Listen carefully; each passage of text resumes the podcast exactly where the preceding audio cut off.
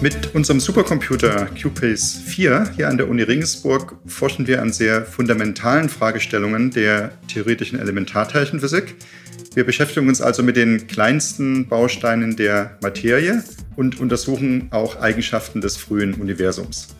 Und viele Aspekte dieser Forschung sind ohne High-Performance Computing schlichtweg nicht denkbar oder unmöglich. Das heißt, Supercomputer eröffnen uns Wissenschaftlern ganz neue Perspektiven.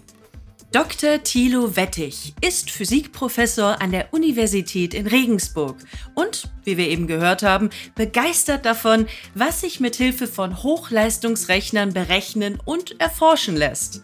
Und damit sind wir auch schon mittendrin im Thema unserer heutigen Podcast-Folge. Es geht um Supercomputer, die schnellsten Rechner unserer Zeit. Mit ihrer Hilfe lassen sich gesellschaftliche Probleme lösen und wichtige Fragen in Wissenschaft und Wirtschaft beantworten. Und wie genau das alles funktioniert, das hören wir heute. Ich bin Carmen Henschel, schön, dass Sie mit dabei sind. Born to Transform. Für jedes Problem eine digitale Lösung.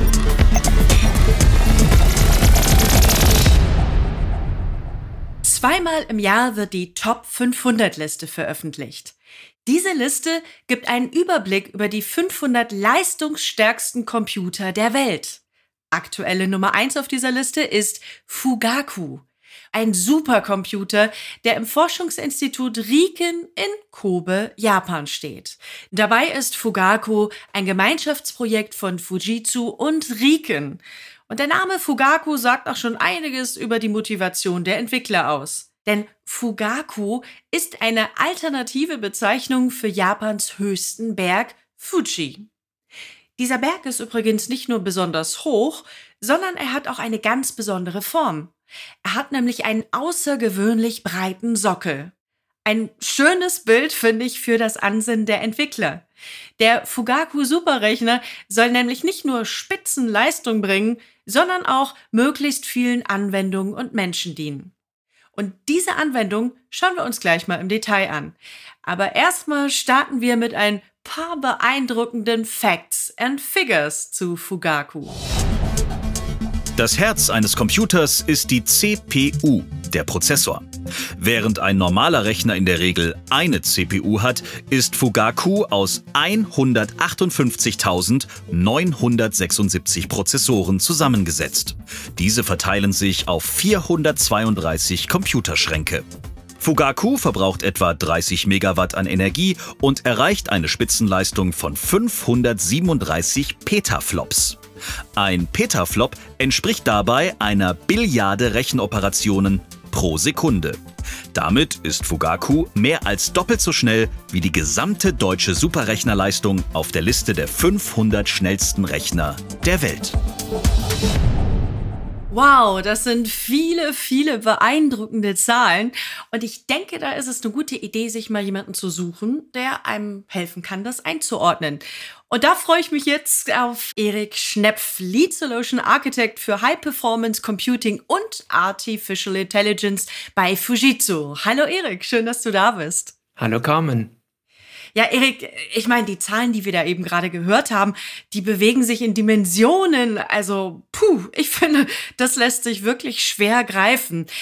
Kann ich mir Fugaku zum Beispiel vorstellen wie so ein System aus über, ich sage jetzt mal 150.000 Einzelrechnern, die jetzt alle miteinander verbunden sind und gemeinsam an einer Aufgabe arbeiten? Ist das in etwa so? Ja, da liegst du schon richtig. Also Fugaku ist ein massiv paralleler Supercomputer, bei dem die fast 160.000 Prozessoren über ein sehr schnelles Netzwerk verbunden sind. Logisch sind das dann zwar viele einzelne Rechenknoten, aber eine einzelne Anwendung nutzt in der Regel sehr viele Prozessoren gleichzeitig. Und erst durch die parallele Nutzung vieler Prozessoren erreicht man die notwendige Rechenleistung zur Lösung der diversen technisch-wissenschaftlichen Anwendungen. Also ich habe jetzt rausgehört, viele, viele Prozessoren. Jetzt denke ich mal so weiter, ja. Einfache Mathematik. So viel Leistung und Schnelligkeit braucht ja auch, stelle ich mir so vor, unfassbar viel Energie, oder? Welchen Stellenwert hat denn die Energieeffizienz bei der Entwicklung von Fugaku?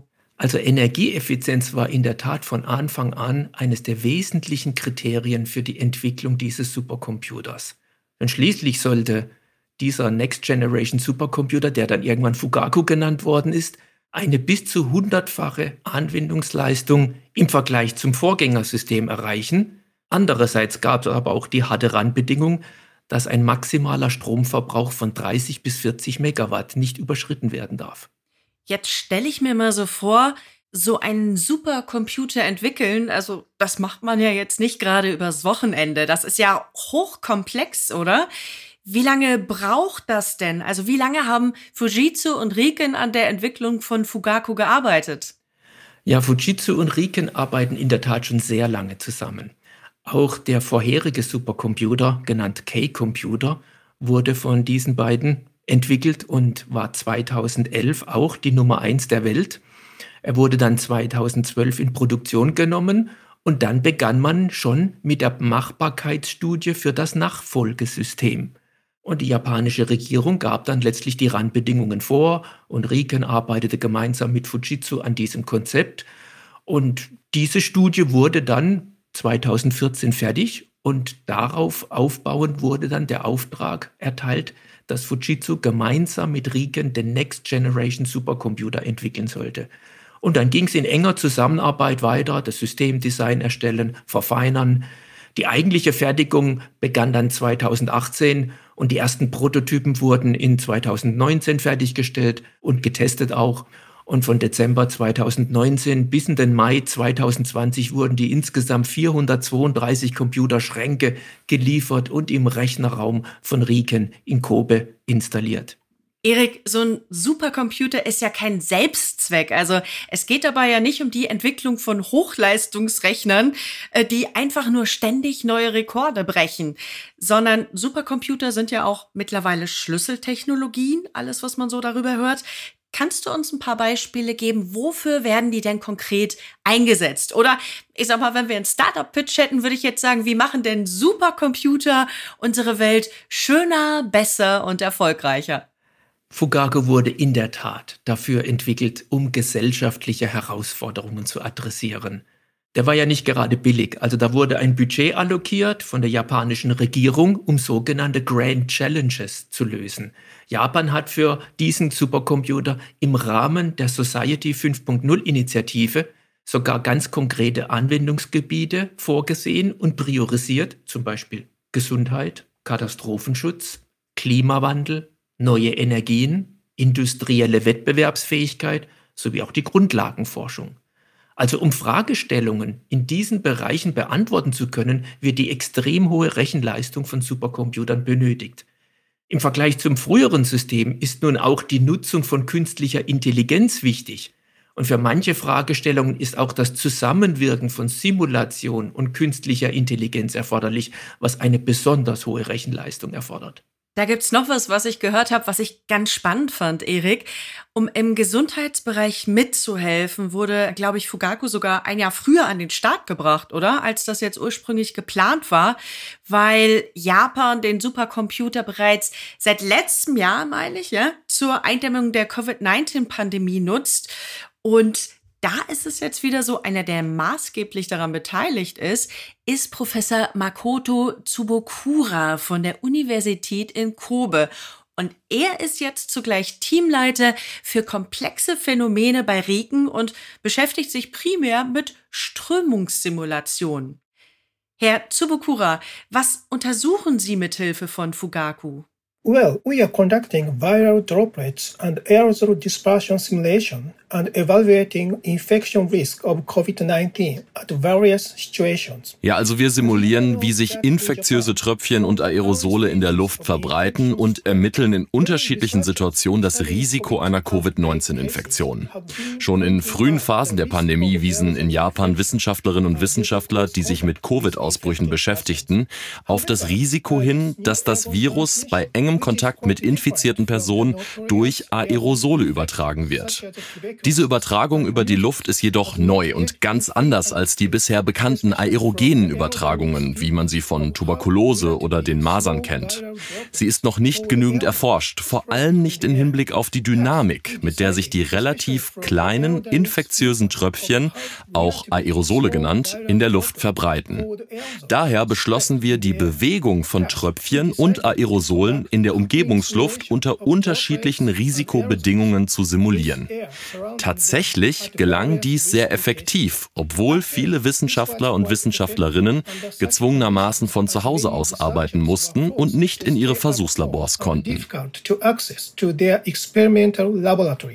Und welche Fortschritte und Ergebnisse können Sie dadurch bereits erzielen, wenn Sie uns da mal einen Einblick geben können?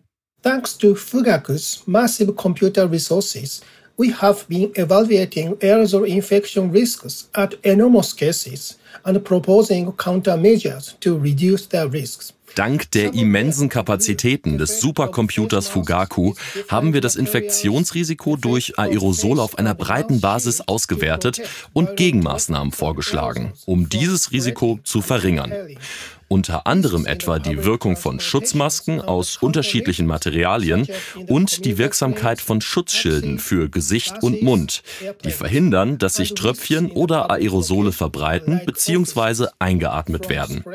Auch die Risiken, die in öffentlichen Verkehrsmitteln wie Pendlerzügen, Taxis, Bussen und Flugzeugen auftreten, sowie geeignete Gegenmaßnahmen wurden evaluiert. Außerdem die Risiken, die öffentliche Räume wie Büros, Klassenzimmer, Krankenhauszimmer, Konzerthallen, Musikclubs und Restaurants bergen. Für dieses Projekt wurde eng mit Partnern aus der Industrie sowie den Regierungsbehörden und dem Kabinettsbüro zusammengearbeitet.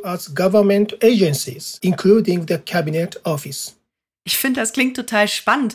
Welche Einsatzmöglichkeiten für Supercomputer sehen Sie denn jetzt noch darüber hinaus? Well, The drawback of our current simulation is that we are evaluating only how the viral droplets and aerosols from the infected persons are transmitted to the person to be infected Nun, also der Nachteil unserer derzeitigen Simulation besteht darin, dass wir nur auswerten, wie sich die Tröpfchen und Aerosole von der infizierten Person über die Luft auf andere Menschen übertragen.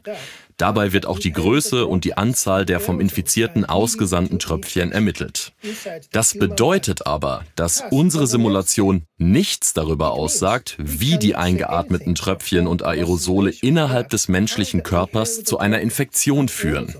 Deshalb versuchen wir nun als nächsten Schritt ein kombiniertes Simulationssystem einer Virusinfektion zu entwickeln, indem wir die aktuelle Simulation der Luftübertragung in geschlossenen Räumen mit einer biologischen Simulation kombinieren, bei der wir dann die Atemwege des Menschen nachbilden und die Reaktion der Immunzellen gegen die Virusinvasion reproduzieren. Vielen Dank, Herr Tsubokura. Als Wissenschaftler in Japan kann Professor Tsubokura für seine Anwendungen und Simulationen Fugaku nutzen. Jetzt ist dieser Supercomputer aber so eine Art Einhorn, ja?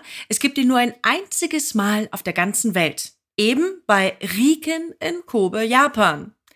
Aber auch hier in Deutschland ist Fugaku-Technologie im Einsatz. Und zwar an der Universität in Regensburg. Ja, uns war es auch wichtig, dass diese Technologie nicht in einem einmaligen System wie Fugaku vorbehalten bleibt, sondern diese Technologie sollte auch Nutzern und Institutionen außerhalb Japans zur Verfügung gestellt werden. Und hierfür hat Fujitsu das System Prime HPC FX700 entwickelt.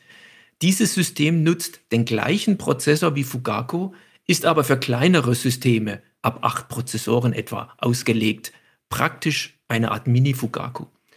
Dieses System kann man dann in Standard-Racks einbauen und es ist damit auch für wissenschaftliche Institute geeignet, die ihre Anwendungen auf dieser Technologie zum Einsatz bringen möchten. Na, da fragen wir doch direkt mal jemand, der damit arbeitet. Und das ist Dr. Thilo Wettig. Er ist Physikprofessor an der Universität in Regensburg. Ihn haben wir ja jetzt eingangs schon gehört. Professor Wettig, was genau untersuchen Sie jetzt eigentlich mit Hilfe des FX700 Systems? Ja, wir arbeiten in der theoretischen Elementarteilchenphysik. Das heißt, uns interessiert, was die kleinsten Bausteine der Materie sind, wie die miteinander wechselwirken, also was die Welt im Innersten zusammenhält, äh, sozusagen.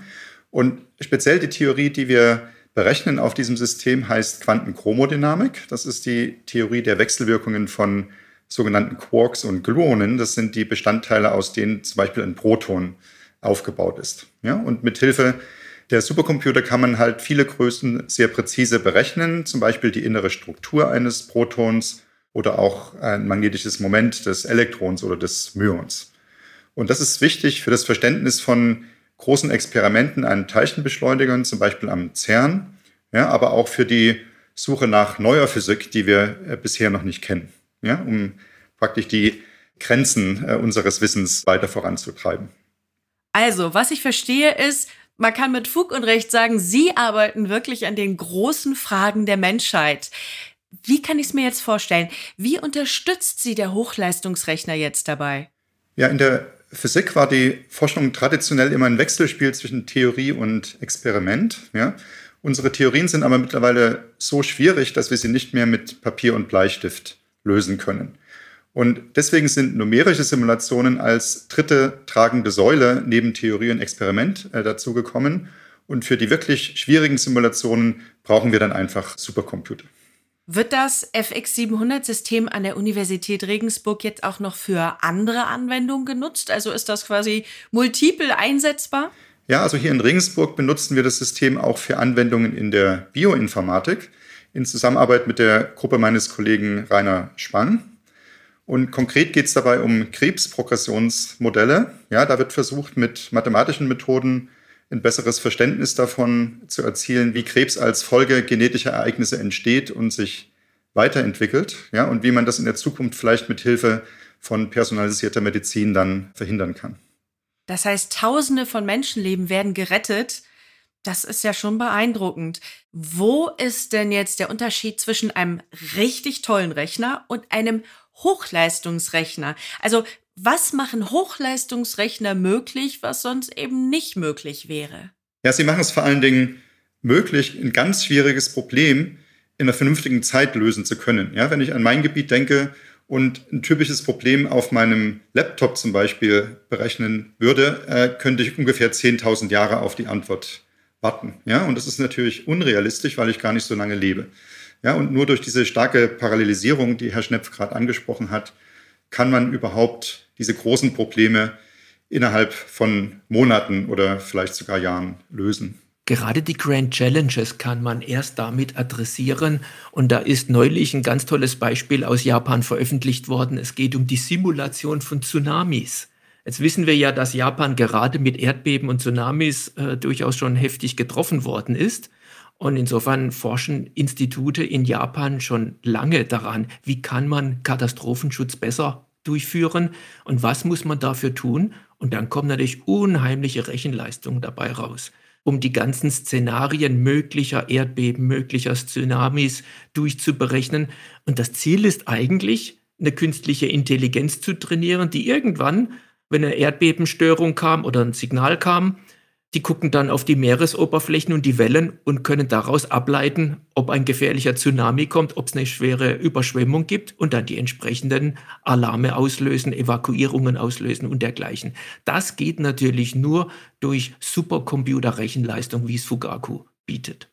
Herr Professor Wettig, jetzt haben Sie ja also wirklich eine super Maschine dabei sich stehen, einen super Computer.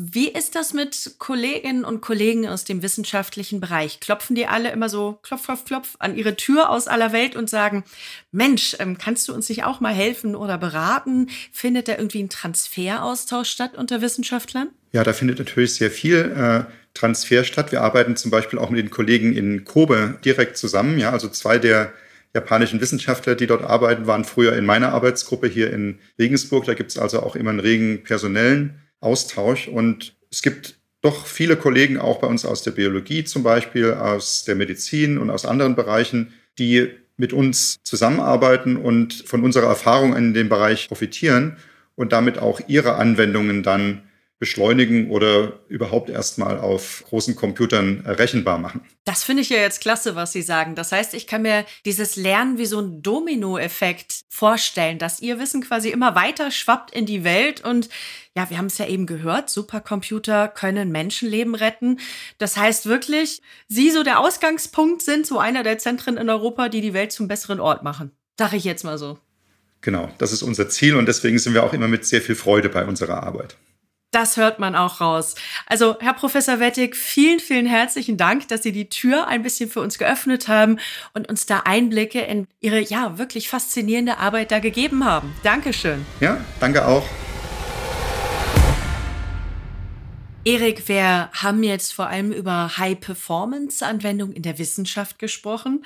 Aber jetzt gibt es ja noch einen anderen großen Bereich, mindestens einen, und zwar die Wirtschaft. Ich kann mir vorstellen, für viele sehr spannend, wie kommen in der Wirtschaft eigentlich Supercomputer zum Einsatz? Also wofür genau werden sie da genutzt? Ja, auch in der Industrie werden Höchstleistungsrechner eingesetzt. Bekannte Beispiele dafür sind aerodynamische Berechnungen für Flugzeuge, oder Crash-Simulationen für PKWs. Auch in der Chemie- und Pharmaindustrie gibt es rechenintensive Aufgabenstellungen.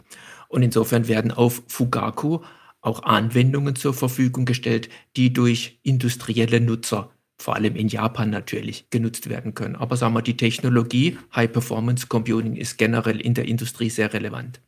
Jetzt haben wir ja gerade gehört, wissenschaftlicher Bereich, da kann so ein Supercomputer helfen, viele Tausende von Menschenleben zu retten. Für die Wirtschaft wäre jetzt natürlich interessant, hey, kann ich damit vielleicht auch eine Menge Geld verdienen oder Geld einsparen, so am Ende der, der Fahnenstange? Ja, in der Tat. Ich meine, denke mal nur mal an Crash-Simulationen. Früher hat man reale Prototypen gegen die Wand gefahren und dann quasi analysiert, was ist da passiert. Heute finden die meisten Crashtests eben nicht mehr real statt, sondern im Supercomputer. Und natürlich kann man dann viel feiner simulieren, viel mehr Variationen, man ist genauer und man spart sich das Geld für die Prototypen, die man sonst gegen die Wand gefahren hätte. Mhm. Ein Beispiel zumindest hierfür. Leuchtet ein. Das heißt, man investiert auf der einen Seite, aber auf der anderen Seite kann man eine ganze Menge unter Umständen auch einsparen.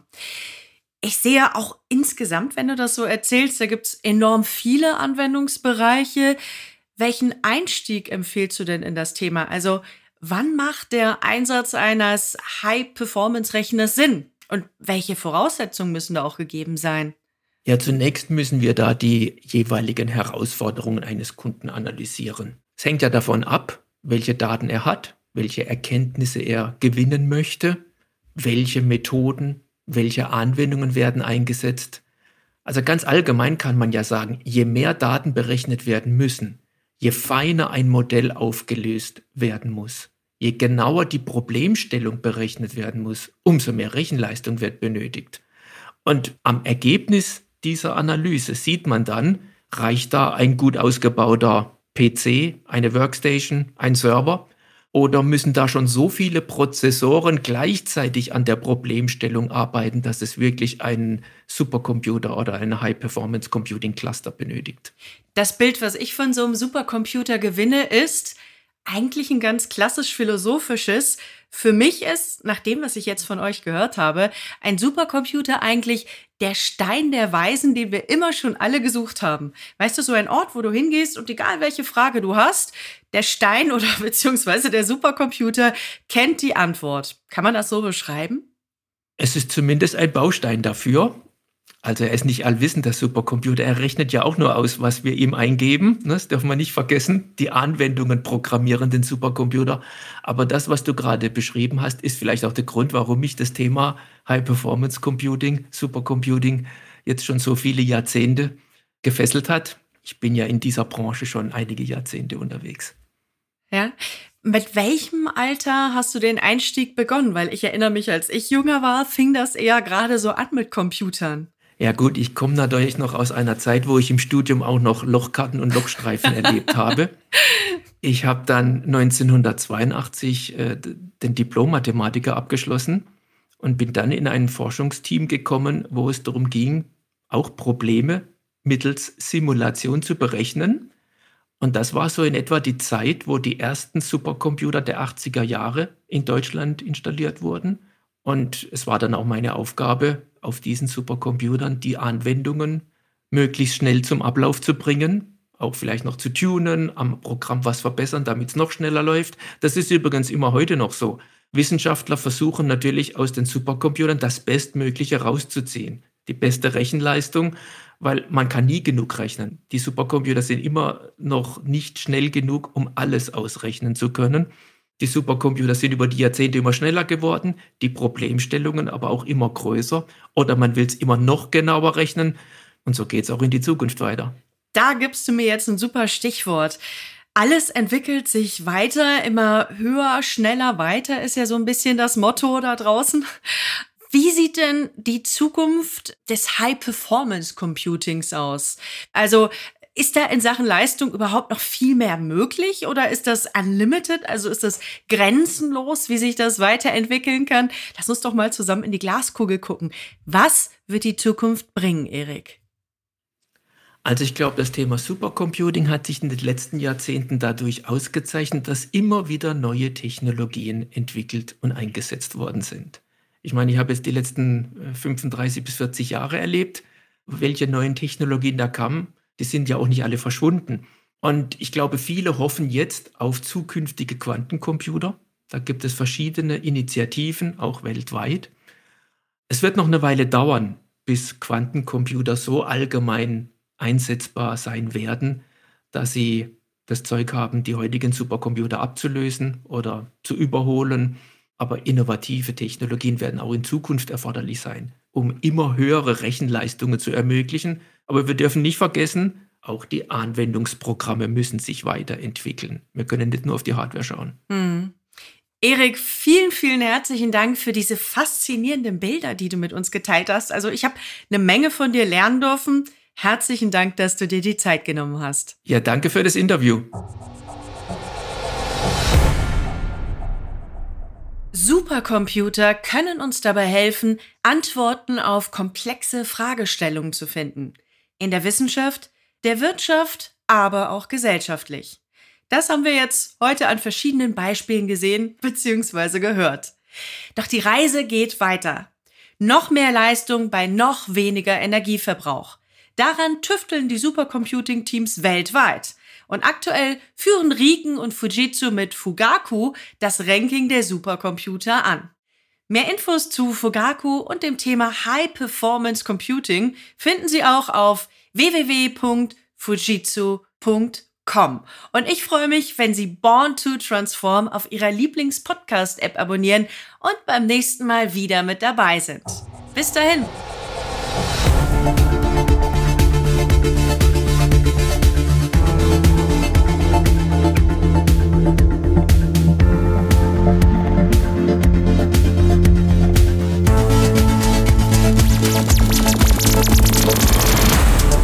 To transform.